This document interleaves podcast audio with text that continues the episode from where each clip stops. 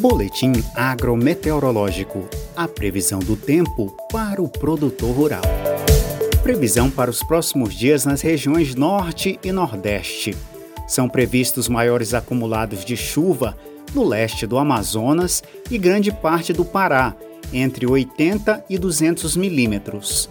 No Amapá e Rondônia, os volumes não ultrapassarão 80 milímetros e em Roraima ficarão abaixo de 40 milímetros. Destaques de maiores acumulados para o Ceará, norte do Piauí e o Maranhão, podendo chegar a 200 milímetros. Entre o Maranhão, Tocantins, Piauí e Bahia, a região do Matopiba, os acumulados previstos poderão variar entre 30 e 200 milímetros, com exceção do oeste da Bahia, onde a queda de chuva deverá ser menor que 10 milímetros. A umidade no solo deve reduzir no oeste da Bahia, mas continuará suficiente para o desenvolvimento das lavouras na maior parte da região. Previsão para os próximos dias na região centro-oeste.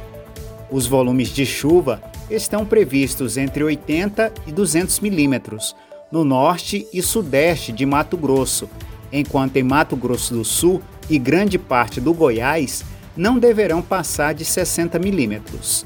Os baixos volumes de chuva e as altas temperaturas reduzirão a umidade no solo no leste do Goiás, podendo causar restrição ao desenvolvimento vegetativo e floração do milho segunda safra.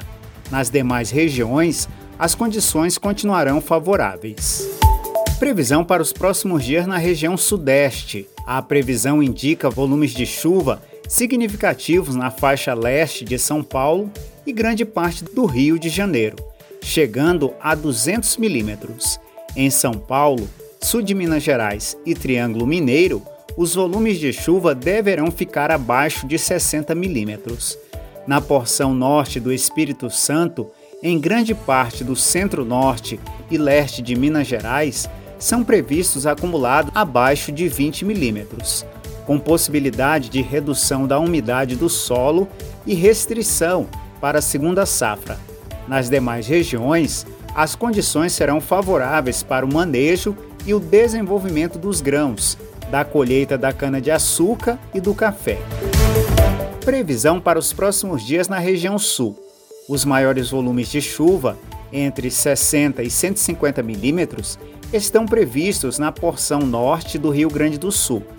Nas demais regiões, os acumulados não deverão ultrapassar os 60 milímetros. As chuvas serão favoráveis à manutenção da umidade no solo e às lavouras que se encontram em desenvolvimento vegetativo e enchimento de grãos. No entanto, poderão causar interrupções nas operações de colheita do milho primeira safra e da soja.